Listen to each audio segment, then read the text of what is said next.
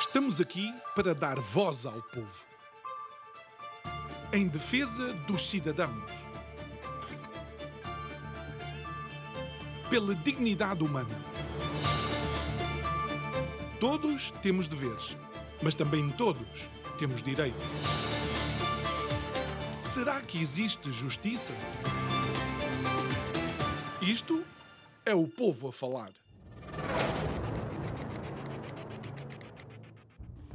Não há volta a dar. Qualquer que seja a forma que queiramos olhar para o nosso país e encontrar coisas positivas, acabamos por ter que fazer um uh, árduo exercício em alguns momentos, inclusive, é ficcional, tentando ficcionar, como eu dizia, que algumas coisas estão bem em Portugal. Mas quando olhamos para aquilo que são os princípios basilares de uma democracia como a nossa, que se prepara para o ano para festejar meio século, então temos que ficar preocupados quando olhamos para setores como a habitação, quando olhamos para a saúde, quando olhamos para a imigração e a emigração, quando olhamos inclusive para as condições de vida que damos àqueles a quem vendemos um futuro a trabalhar e criar família no nosso país, temos que ficar todos verdadeiramente, e desculpem a palavra, horrorizados. Boa noite. Meu nome é João Nuno Pinto e isto é o Povo a Falar. Estou consigo de segunda a sexta-feira, neste mesmo horário. Emissão em simultâneo Curiagos TV Rádio Vida 97.1. O tema para este mês, Democracia a saldo.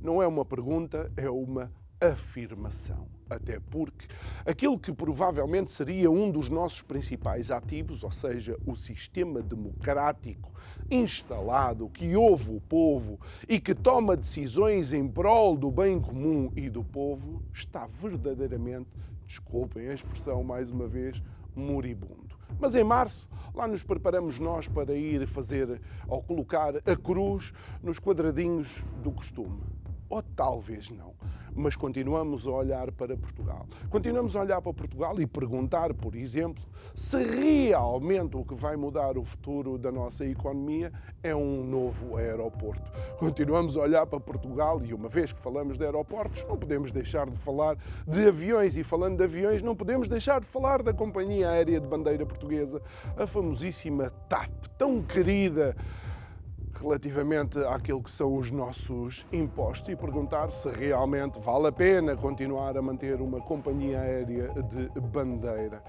E é estas questões que nos vão, de alguma forma, confundindo. Porque aquilo que nós pensamos é que o importante seria os nossos filhos terem professores, os professores e os nossos filhos terem escolas em condições. Seria importante que os hospitais funcionassem, que as maternidades estivessem disponíveis para aqueles que, num país envelhecido, decidiram ter os seus filhos. Seria importante também pensar, por exemplo, porque é que nos esmagam a nós famílias e às empresas, porque é que nos esmagam os impostos. Impostos estes que depois não têm reflexo em serviços públicos de qualidade para cada um de nós. Bom, realmente Portugal é uma tragédia. Não é uma tragédia grega, mas é uma tragédia lusitana. Digo eu que não percebo nada disto.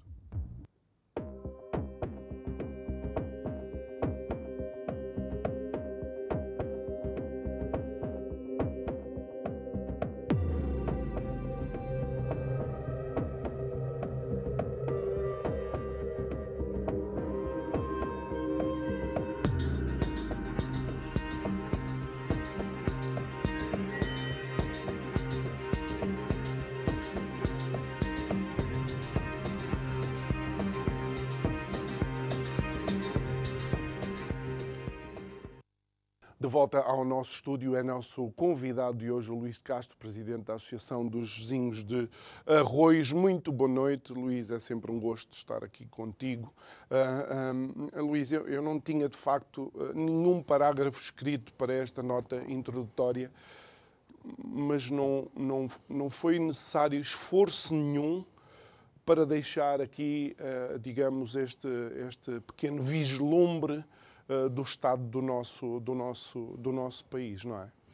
Olá, João, boa noite. Uh, boa noite aos telespectadores que nos estão a ver lá em casa. Uh, é, e o, o tema do mês, não é? Deste mês é, é ilustrativo.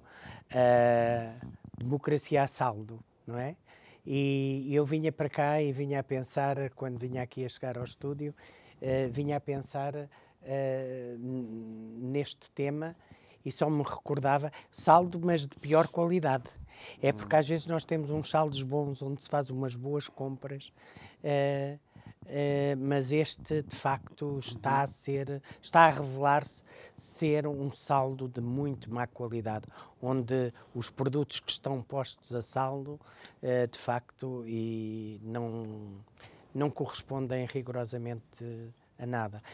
Uh, as instituições falham constantemente, os agentes que intervêm no, no espaço público e político são de uma qualidade duvidosa. Mínimo, e, e, o país uh, continua refém uh, deste tipo de um, políticas e, e, de comportamentos que não, não nos tiram. Estamos a fazer 50 anos, uhum. vamos celebrar os 50 anos da democracia e, portanto, a democracia é mesmo uma democracia, ao fim de 50 anos, eh, é, é triste dizê-lo, muito, Olha, muito fraquinha. E, e achas que, eh, independentemente destas Uh, notícias de ou estas uh, investigações sobre uh, tratamentos de gêmeas ou investigações sobre operações influencers, a comunicação social tem feito o seu trabalho ou deixa-nos um pouco entorpecidos com esses assuntos que vá, são importantes, não digo que não são, mas que não mudam, por exemplo, a questão da habitação em Portugal? O, por exemplo, eh, o que eu acho é que eh, não há democracia se não houver eh, liberdade de expressão e isso é, é, logo um dos primeiros uhum. uh, elementos estruturantes do, do, do princípio democrático. Portanto, a liberdade de expressão é sagrada. E a liberdade de imprensa também. Uhum. Uh, e a liberdade de imprensa prende-se com a independência e a neutralidade uh, que os uh, jornalistas imprimem e, e, dão àquilo que é a sua atividade cotidiana. E o que nós temos visto é que a maior parte da, da comunicação social em Portugal está capturada. Está capturada por interesses financeiros, por interesses depois políticos e, de facto, eh, em vez de eh, a comunicação social servir para educar, informar e esclarecer a população, o que nós temos é uma comunicação social que está capturada e, portanto, que vai vendendo o peixe, como eu hum. costumo dizer, a quem lhe der uh, a maior licitação.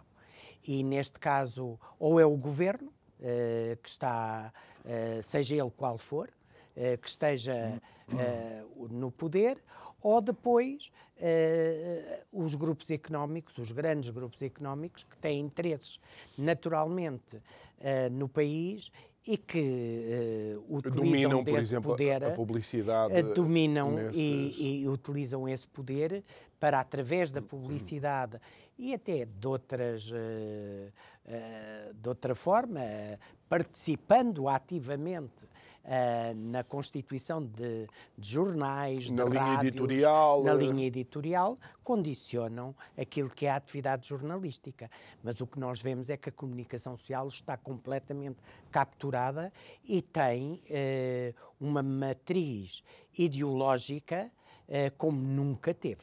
Aliás, eu penso que nem no tempo da ditadura nós tínhamos um, uma captura tão tão, tão, tão marcadamente ideológica.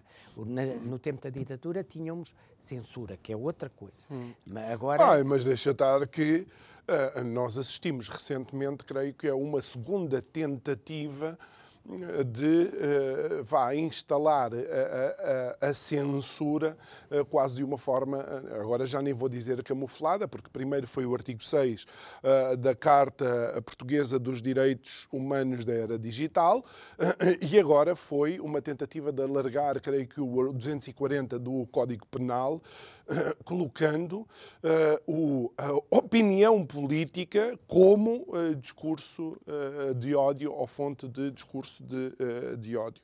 Isto tem que nos preocupar. É? Claro que sim, então isto é, é a negação completa da democracia.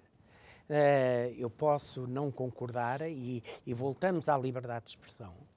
Uh, e, e, temos casos concretos, tu tens aqui convidado, uh, como é o caso do professor Paulo Moraes, que ainda agora ganhou mais uma ação em tribunal, mas que tem sido constantemente hostilizado uh, e sujeito, e para as pessoas lá em casa perceberem o, o que é. Uh, quão importante é termos a capacidade para nos exprimirmos livremente um, e da forma como entendermos, uhum. porque isto é que é importante. Desde que aquilo que estejamos a dizer seja verdade e que corresponda a um mínimo e não tem que ser em todos os casos quer verdade, porque muitas das vezes nós temos as informações, nós exprimimos as nossas opiniões, exprimimos a nossa crítica em função daquilo que é a informação disponível.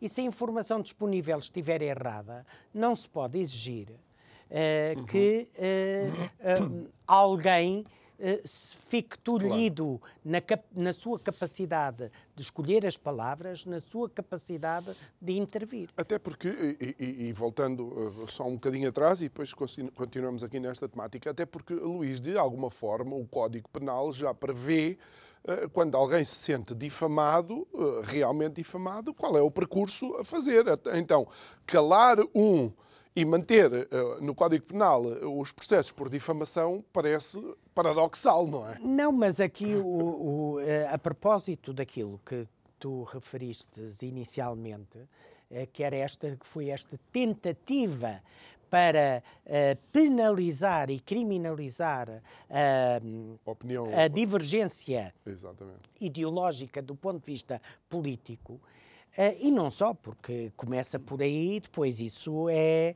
Normalmente que... essas coisas crescem. Crescem e depois onde é que começa? As fronteiras são sempre muito tenues. E isso é uma forma uh, de uh, perseguição. Isso é o, o, contrário do espírito democrático. O espírito democrático não prevê estas linhas cinzentas. O, o espírito democrático é muito claro. Ou há liberdade de expressão ou não há, ou há liberdade de informação ou não há, uh, ou há liberdade de pensamento ou não há. Agora, uh, aquilo que nós assistimos neste passado recente, nesta tentativa de usurpar, de condicionar e de até sancionar quem tem opiniões diferentes hum. do ponto de vista político, quer se goste, quer não se goste dela, é completamente intolerável. Mas estás a ver, a isso a comunicação social quase não deu eco nenhum. Não deu eco, porquê? Porque está capturada. Porque está capturada e hoje em dia, hoje em dia, e as pessoas, é assim, uh, voltei a falar aqui da ditadura. Na ditadura as pessoas não sabem o que é viver em ditadura, já esqueceram. Portanto, se calhar precisam mesmo é de uma ditadura.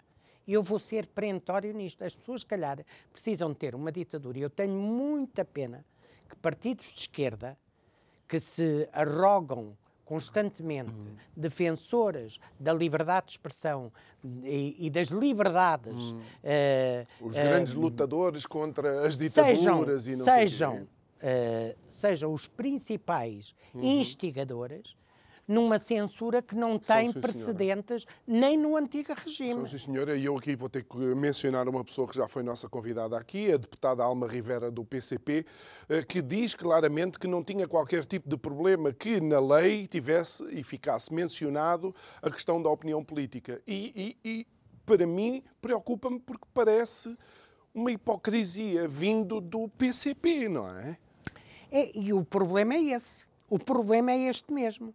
O problema que nós estamos neste momento a assistir é que eh, parece que há uma elite política uh, que uh, se arroga uh, detentora de todos os direitos, de todas as liberdades, e depois há uns marginais que não representam ninguém e que aparentemente estão contra uh, uh, tudo aquilo que é o sistema democrático.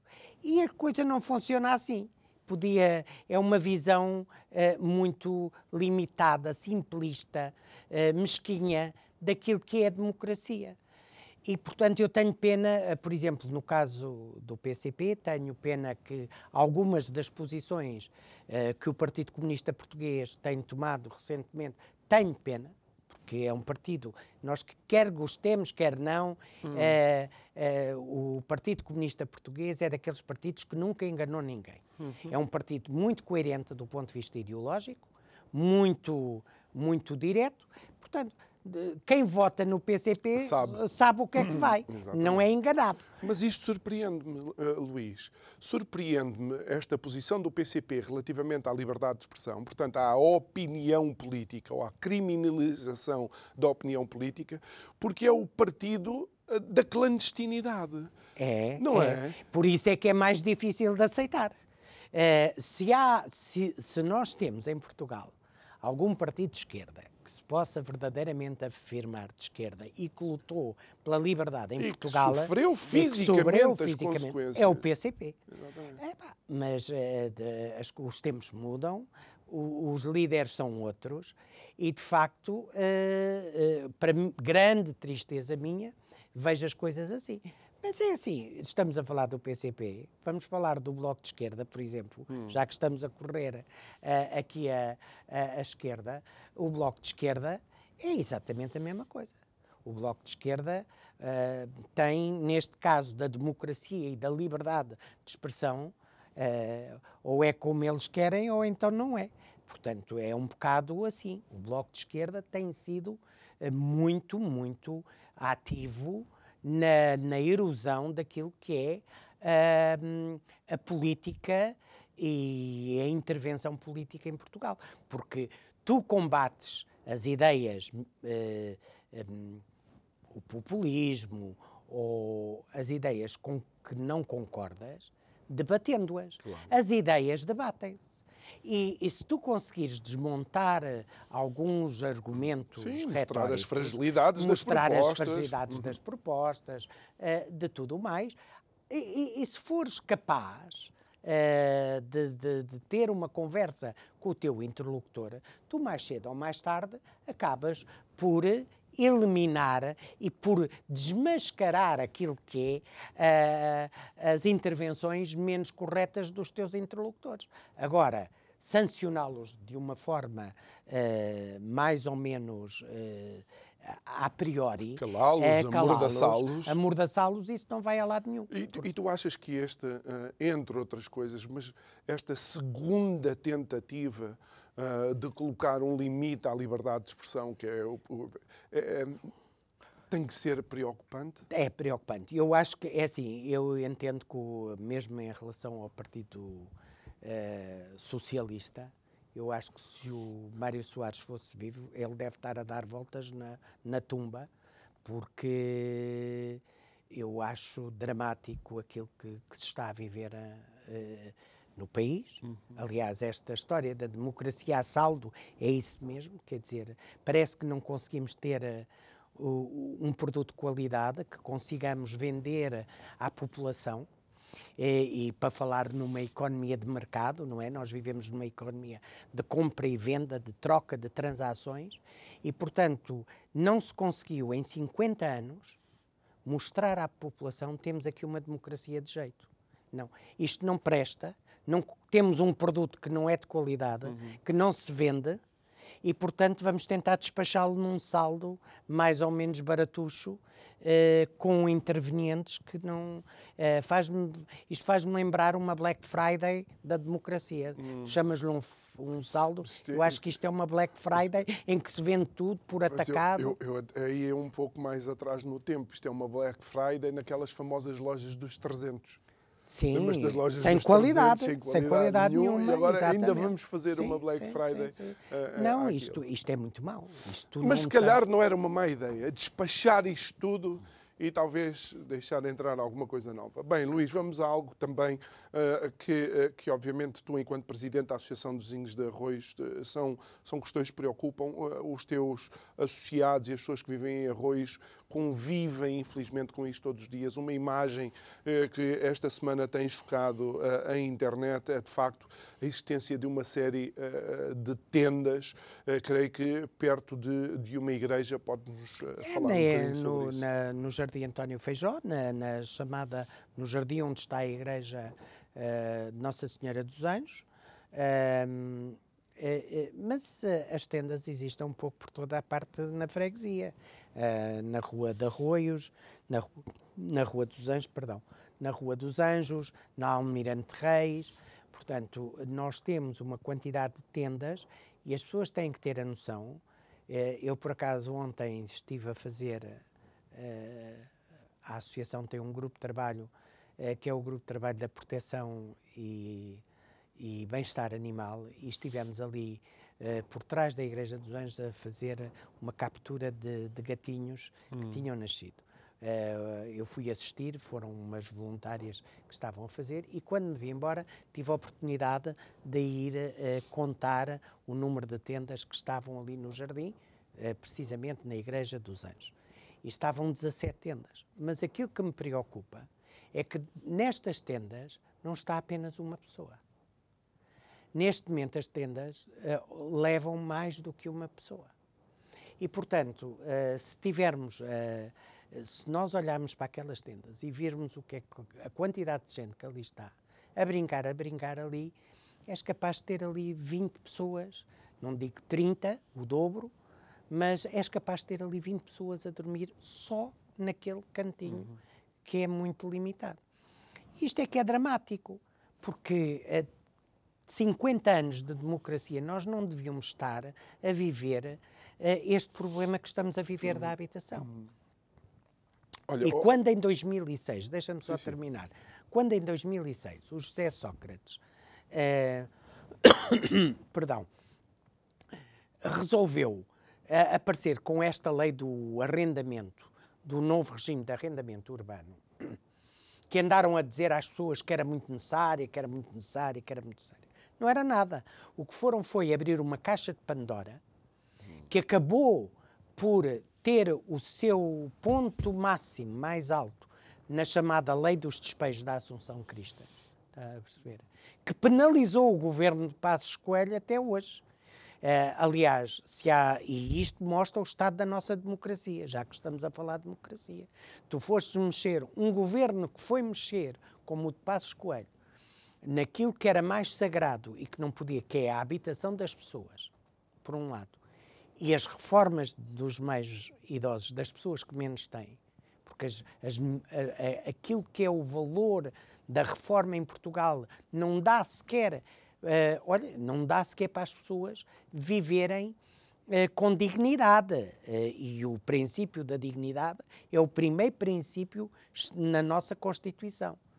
Eh, portanto, tu vês, há de facto, as pessoas não pensam, quem está na, na política não está a olhar para aquilo que é importante. Nós estamos a discutir, e a propósito das gêmeas que tu começaste aqui, vou terminar dizendo o seguinte: nós gostamos muito de fé diversos. Gostamos muito de casos e casinhos e, e de, de olhar para o lado. Para quê? Para nos distrair. E este é o papel da comunicação social. Todos os dias eu deixei de ver televisão. Porquê? Eh, porque eu já não consigo olhar para o telejornal sem sentir que estou a ser enganado. Ou seja, que estou a ser manipulado. E isto é muito grave, porque quando eu não tenho acesso depois à informação que deveria ter, a coisa fica muito condicionada. E, portanto, muito fé diver, muita coisa para nos distrair daquilo que é verdadeiramente importante. Muito bem, nós vamos aproveitar este momento e não é um fé diver, mas vamos até à nossa rúbrica dos direitos do consumidor, depois regressamos para continuar a falar com o presidente da Associação de Vizinhos de Arroios, o Luís de Castro. Até já.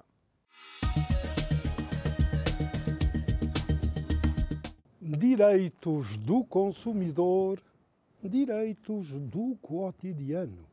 É preciso saber para se proteger. Contrato à distância sem nenhuma tolerância, diz um jornalista de um jornal regional.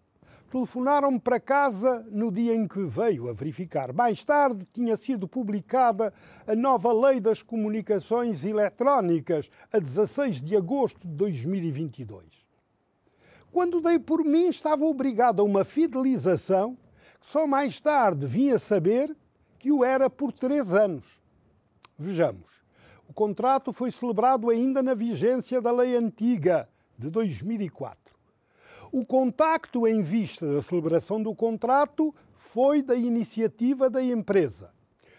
A lei antiga diz que a empresa deve facultar ao consumidor, antes da celebração do contrato, sob pena de nulidade, todas as informações, o clausulado que consta da lei, ficando o consumidor apenas vinculado depois de assinar a proposta contratual ou enviar o seu consentimento por escrito à empresa.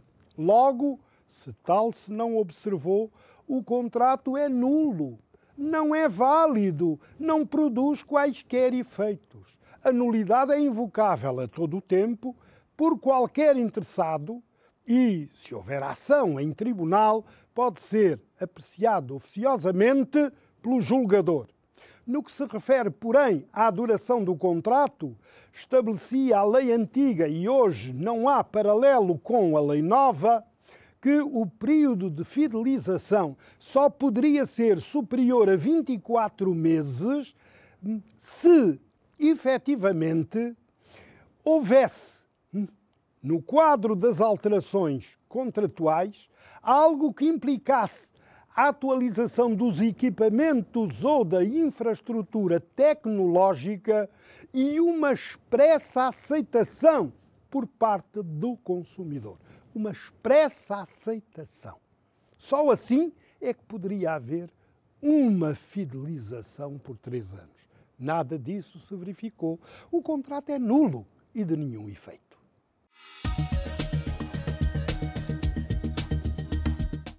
De volta ao nosso estúdio, o nosso convidado de hoje, o presidente da Associação dos Índios de Arroz, o Luís de Castro. Luís, uh, uh, quando um, nós fomos para este segmento, estávamos a falar relativamente à, questão das tendas e à questão da habitação, por assim dizer, uh, mas por vezes a argumentação que, nós ouvimos um, é de que a imigração causou esta tensão relativamente à, habitação em, em Portugal. Uh, sendo que, obviamente, Arroios é provavelmente a freguesia que tem o maior número de nacionalidades a viver no mesmo espaço em, em Portugal. Uh, conseguimos correlacionar as duas coisas ou há aqui, digamos, um, um aproveitamento de uma questão em relação à outra? há um fundo de verdade, mas nisso mas o problema não é a imigração. O problema é a imigração descontrolada. O que está em causa é uma imigração completamente descontrolada. Porque nós, eh, nós somos um país de gente acolhedora. Sim. Sempre tivemos, nunca tivemos problemas. Aliás, está na própria gênese de ser português esta coisa da miscigenação, de, de, da nossa interação com o estrangeiro, outras com outras uhum. culturas, com outros povos.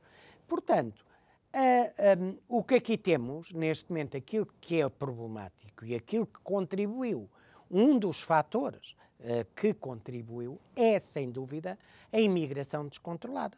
Pessoas que chegam, que não têm o um mínimo de condições, que vêm completamente uh, às escuras, uh, sem saber para onde é que vão hum. ficar, e portanto, depois tu tens, uma das coisas que eu te estava a dizer há bocado, uh, no caso da Igreja dos Anjos, Uh, uh, se tu fores à Igreja dos Anjos, vai ver quantos estrangeiros, pessoas uh, de outras nacionalidades, que estão ali a, a, a, viver naquelas condições completamente precárias.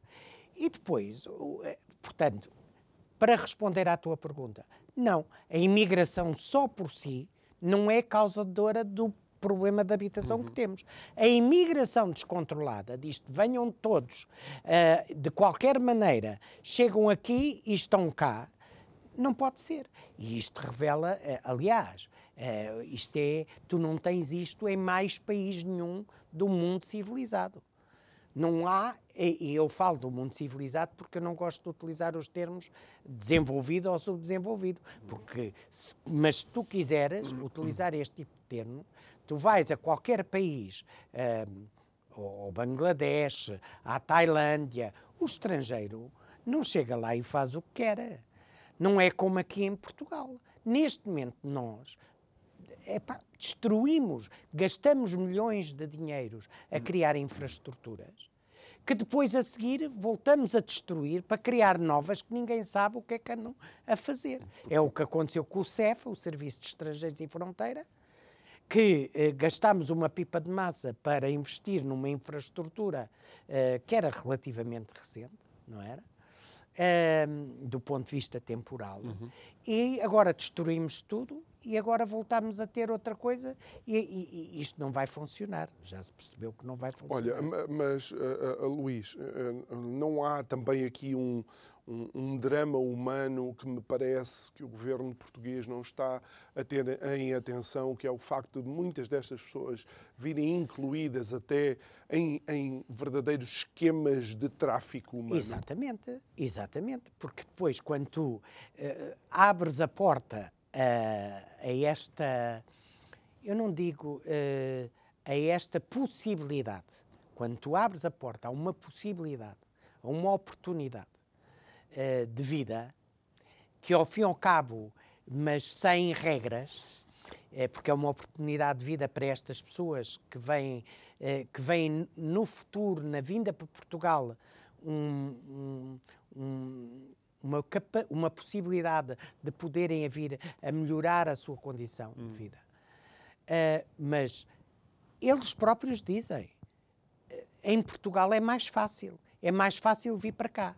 Depois, a vida cá é que o Estado, em vez de facilitar a vida a essas pessoas, uh, não facilita. Mas também não é de admirar, porque se o Estado não facilita a vida aos portugueses que cá estão, depois vai ser incapaz de resolver o problema destas pessoas. E é por isso que elas estão no Jardim António Feijó, lá na, nas tendinhas. E, e, e, repara, e são de todas as nacionalidades. Eu no Jardim Constantino tenho um inglês, um cidadão inglês, é, que é da União Europeia, que está ali, eu não consigo perceber e, e o que é que se passa. Um, temos uh, desde os países de leste ao norte da África, à zona, à região do Maghreb, uhum. uh, tu tens ali naquele jardim António Feijó, tens tudo. E o problema é este, é que o Estado, o Estado demitiu-se das suas funções. Claro. E então, quando precisa de fazer alguma coisa, cria instituições ou faz protocolos ou, com a Santa Casa da Misericórdia, que está uh, nas falência, na Rua da Amargura, um, e a gente não percebe porquê, porque aquilo é uma máquina de fazer dinheiro. Hum. E a Santa Casa nunca foi, no meu ponto de vista, uh, é uma instituição que pode ter tido o seu momento uh, importante, mas não pode beneficiar uhum. sequer das mordomias que tem claro. tido ultimamente. Ah, e é, é, é, importante recordar as pessoas que a Santa Casa da Misericórdia detém o monopólio do jogo Uh, por exemplo. Sim, do, do, não, não será o monopólio total, porque hoje em dia já uh, outras entidades têm, mas uh, do, dos jogos da, do Euro Milhões e do Totobola e do Totoloto e da, agora seja, do Eurodreams, que é outra coisa que num país de pobre o que se incentiva as pessoas a, a vicia-se as pessoas no jogo com uma promessa ilusória de que eventualmente podem. Isto é completamente. Isto é de um. De um é doentio. É doentio. Isto é doentio. E depois vem-se tentar arranjar explicações para, para, para estes fenómenos uhum. uh, de, de, do jogo, uh, como da bebida, quer dizer, cada vez, ah, porque há muito alcoolismo na sociedade e o consumo de drogas, pois, eh, liberalizou-se tudo, não há regras nenhumas. Eh, tu tens neste momento pessoas a, a, a cenifar drogas duras numa esplanada de um jardim em Lisboa, ao lado de um parque infantil. E nada acontece. Não há autoridade, não há segurança, não há um mínimo de regras e nós vivemos numa anarquia. Eu não sei se as pessoas têm noção. As coisas mais básicas da nossa sociedade, para onde é que vai o nosso dinheiro? A Câmara de Lisboa gasta por ano, por ano, 1 milhão e 800 mil euros na limpeza de grafites. Na limpeza de Quase grafites. 2 milhões de euros Quase a limpar por grafites. ano a, a limpar grafites. E os, eh, as empresas contratadas eh, limpam os grafites na Almirante Reis, no dia seguinte está lá grafites outra vez. E nada acontece. E nada acontece porque, lá está, nós chegamos a um ponto, e é nisto é que o, o, o governo é responsável, ah, o governo, os governos, são responsáveis porque demitiram-se completamente de proteger o cidadão e o cidadão é protegido na forma como aplicamos o dinheiro que lhe vamos cobrar. O nosso país é taxas, taxinhas, é tudo pago e nada funciona. E nada funciona. Eu, a propósito dos imigrantes, eu vou-te dar um exemplo de uma pessoa que está cá, Uh, tem que tirar uma certidão, tem um filho que nasceu agora uh, recentemente, tem 20 dias para registar a criança, apresentou os documentos todos e agora há, há não sei quantos dias que andam a verificar se os documentos todos que ele apresentou, que são produzidos pelas entidades oficiais portuguesas, são verdadeiros ou não. Portanto, isto é ridículo. Porquê? Porque ao fim de 20 dias, se não tiveres a criança registada, pagas multa. Portanto, tu vê ao ponto a que isto chegou. Ninguém sabe nos serviços públicos, ninguém sabe o Olha, que é que anda a fazer. E, e- de alguma forma, e depois já vamos falar um bocadinho também da participação fisi- eh, cívica, perdão, hum, de alguma forma, aquilo que tem vindo cada vez mais a, a- a- público é ah, hum, o quão capturado estas entidades do Estado estão ah, pelos partidos. Ou seja, Exatamente.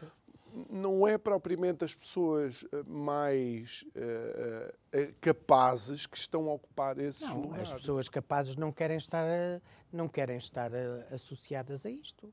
Quem é capaz não estar? Nós nunca tivemos tanto doutor na, na nossa. Desde o 25 de Abril, antes do 25 de Abril, éramos todos ignorantes. Ninguém percebia nada. Entre depois do 25 de Abril passámos todos a ser doutores. E temos doutores e tudo. E depois do 25 de Abril, com tanto doutor formado, eh, levámos o país por eh, três vezes à bancarrota. Não é? Três vezes, não é? Eh, três vezes foi à bancarrota. As pessoas que estão formadas e que são minimamente capazes piram-se daqui, para utilizar uma expressão ala que se faz tarde. Aeroporto da Portela e escolhem um destino onde vão fazer a sua vida lá fora. Porquê? Porque os outros, cá está, são verdadeiros parasitas. Há pessoas que não saíram, nunca fizeram carreira nenhuma, a não ser na política e nos partidos políticos. E depois vê-se o resultado. E depois vê-se o resultado. Quer dizer, isto é. Eu não percebo, eh, e isto mostra, aliás, o, eh, vou, vou fazer publicidade. publicidade eh, ah, ah, hoje sai, saiu na. Ontem saiu na, na, na sábado, não sei se é na sábado online, um artigo do, do nosso amigo João Paulo Batalha, que é esta história do, dos favoritismos e da, da- da- dos favores. Nós ainda vivemos, quer dizer, estamos no século XXI, mas ainda vivemos naquela altura dos favores e tu conheces fulano tal, faz lá um pedido e uma coisa e não sei o que mais e, e de facto a administração pública eh, que devia de ser um- uma estrutura muito bem oleada, não. ficou capturada pelos bois partidários e, portanto, uh, tu vês, tu assistes a determinadas pessoas que estão em determinados cargos a sabotar ou a atuação do governo ou a atuação de uma outra divisão que tem uma visão completamente diferente e, portanto, do ponto de vista ideológico, como não. Uhum. E até mesmo a criação, muitas das vezes, que eu acho que é, imposs é impossível que um engenheiro com, com um diretor municipal não olhe para as coisas e não diga assim: isto não é possível. Quem fez isto está louco. Uhum. Não olha. Achas, achas que esta, esta operação influencer, por exemplo, eh, mostrou alguma algum, algum desse, alguma dessa forma de atuar, onde vemos, por exemplo, uh, o, o, Ministério a tentar pressionar a APA, a Associação Portuguesa do Ambiente, para validar um determinado terreno que a própria APA já tinha analisado e dito que este terreno não poderia ser. Pois, é, exatamente, e depois é a tal história. Mas uh, eu, eu não. Mas eu costumo dizer assim: Diz-me com quem andas, diz-te é quem és. É um ditado popular. Eu normalmente tenho alguma, alguma reserva contra os ditados populares. Eles são um bem, mas nem sempre são verdadeiros. Hum? Às vezes há uma falácia que está associada hum. aos ditados populares. Mas o que é certo é que, uh, no caso da influência, da influencer, uh, desta operação, epá, uh, alguma coisa não está bem porque o, primeiro, o nosso primeiro-ministro foi perentório na defesa de determinados elementos uhum. que aparecem como chaves. Epá, e, e, e, se na influência se critica uh, quando há intervenção direta, e sabemos que há tentativas de intervenção direta, e até há comportamentos suscetíveis de censura, como é aqueles dinheiros todos que andavam por ali, assim. Sim lá no, ao lado do gabinete do Primeiro-Ministro. Um, e se isso é censurável, o que me preocupa é que depois lá está, temos os fediveres. Temos esta história do, das gêmeas, uhum. uh, que até agora não percebi qual é o problema das gêmeas. E o problema das gêmeas tem a ver com aquilo que é esta venda da nacionalidade de forma indiscriminada, a, a qualquer preço. Tu vais ao Brasil, eh, nós assistimos diariamente nos órgãos de comunicação social, e ainda agora, salvo erro, na, na SIC, assistimos ao facto de, no Brasil, de estarem a vender uh, uh, a nacionalidade em Portugal, de se estar a. Uh, olha, um país onde se vendia a nacionalidade também com alguma facilidade era em Israel. Hum. Portanto, a forma indiscriminada como convidamos os outros a virem para cá independentemente, porque nós convidamos a vir os que têm dinheiro, os que não têm dinheiro, os que são bons, os que são os maiores bandidos. Vem toda a gente. E isto é que é o problema. Não há um critério, não há uma seleção. E nós, enquanto país, temos que escolher para vir para cá os melhores.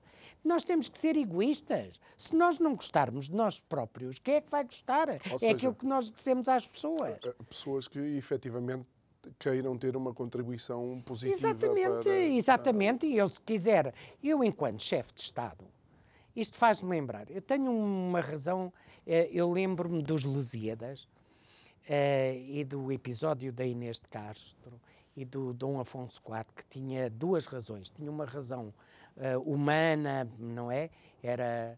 E, e, a razão humana compadecia-se, mas depois mandou matar a, a, a Dona Inês por uma questão de Estado. Uh, porque disse que ele era o rei e, portanto, o rei tinha que tomar uma atitude e tinha que hum. defender interesses, outro tipo de valores. Portanto, eu, enquanto estou à, à, à frente de um governo, eu tenho que defender é os interesses dos portugueses. E, eu não percebo como é que se permite que estejam no Parlamento português pessoas a defender interesses que são contrários aos interesses de Portugal e dos portugueses. Como defender, por exemplo, como o caso do Bloco de Esquerda e, e até do LIVRE, acho eu, a indemnização de, de, de antigas, uh, de antigas colónias, porque tudo aquilo que foi feito aconteceu num tempo histórico diverso uhum. e, e, e, com características e em diferentes, situações diferentes. Própria, não tem própria, nada a ver com isto. Não me venham falar. não me venham seria, cá falar de, de, de, Isto é o E estes disparates é que depois alimentam outro tipo de comportamentos, porque as pessoas não. ninguém consegue perceber. Mas há alguém hoje na sociedade portuguesa, uh, um negro, uh, que tenha sido eh, verdadeiramente prejudicado e escravizado. Não há. Não há. Eu, eu conheço uh, pessoas negras que têm uma vida muito mais privilegiada do que eu. Agora, não me venham dizer que eu sou privilegiado. Qual privilegiado? Isto é o tipo de discurso que procura incendiar a sociedade. Hum. Sim, e... mas, ó Luís, por exemplo, ainda em Odmira encontramos imigrantes a mas viver situações tem... de perfeito... Ah, mas isso... Não, mas isso não tem nada a ver. Se tu fores lá, tu, se tu fores lá, por acaso aí são de países da Ásia, uhum. do país uh, do salvo erro do sudoeste asiático. Uh, mas tu, tu tens, não é uma questão de raça, não uhum. é uma hum. questão de. É porque dá um para ser explorado. Isto é que é o problema. O interesse nacional para se e agora vou-te mostrar, dar um exemplo. Para não se pagarem ordenados decentes, os portugueses que cá estão são obrigados a emigrar para outros países, eh, para a Europa e não só. Entretanto, importamos, porque não temos população, não há casas para ninguém, portanto as pessoas não podem constituir família. O que é que uh, temos? Temos, importamos população de, que não é na sua maioria, mão de obra qualificada, mas que é carne para canhão, aquilo que eu chamo carne para canhão, para ir fazer aquilo não é que os outros que os portugueses não querem fazer, os portugueses não querem fazer por aquele preço, porque okay. não conseguem, não conseguem ganhar dinheiro para ter uma casa, para constituir uma família, portanto imigram. E isto é que é, e o que nós temos é estas pessoas a sujeitarem-se, porque bem ou mal sempre recebem mais alguma uhum. coisinha e vão conseguir mandar algum dinheiro para fora para ajudar as suas E como é, que, como é que eles suportam as suas próprias despesas diárias? Ah, Sacrificam-se, se, sujeitam-se. Sujeitam-se a tudo. Vivem é por isso é que isto. 10 no é mesmo um, quarto, por dez, exemplo. Então, eh, tu tens. Eh, vamos lá ver. No, em Arroz, tu tinhas o famoso prédio do Covid, quando foi do tempo do Covid, que era um alojamento local, tinha uma casa de banho. Viviam lá 200 pessoas. 200 pessoas no prédio. Uh, era um alojamento local. Estavam lá 200 pessoas, com uma casa de banho. Vamos, independentemente, se fosse um minuto por pessoa na casa de banho, ninguém consegue ir à casa de banho, então as pessoas vinham fazer as necessidades na rua. Mas isto, mas isto é porque onde é que está a fiscalização do Estado? Onde é que está a autoridade do Estado? É isto que nós temos que nos questionar. E, portanto, quando nós temos pessoas no Parlamento português a defender interesses que não são uh, os interesses de Portugal, e a defender que nós devemos pagar indenizações a estes, ou que devemos ter um uh, ou que devemos de uh, ter comportamentos lesivos daquilo que é o nosso legado histórico estas pessoas não deviam sequer lá estar. Aliás, elas deviam perder o mandato. Porque... Por traição. Mas é mesmo. Tra... Mas, é que não, mas não há país nenhum civilizado, como eu te digo, não há nenhum país civilizado do mundo onde isto é possível. Há nas anarquias, há na Venezuela, há no Brasil agora. Quer dizer, o Brasil, o Brasil estava mal com o Bolsonaro. Mas, pelos vistos, ficou agora muito pior. Isto é, que é evidência, isto é o que a evidência nos mostra. Se estava mal com Bolsonaro, agora está muito pior. E isto é dramático. Isto é muito dramático. Muito uh, Luís, uh, uh, mesmo nos últimos segundos, isto significa que em março é melhor fazermos alguma coisa? Temos que ir votar? Em março, as pessoas vão ter que ir votar uh, a maior arma que nós temos é o voto. E temos todos que votar e votar não votar em branco. Pensar. Escolher. Muito bem. Luís Castro, muito obrigado por ter estado aqui connosco. Muito obrigado a si que nos acompanhou em mais um Isto é o Povo a Falar. Amanhã estamos de volta à mesma hora. Já sabe que subscrevendo o canal do YouTube do Isto é o Povo a Falar pode rever alguma destas conversas. O resto, uma boa noite. Até amanhã e muito obrigado pela sua companhia.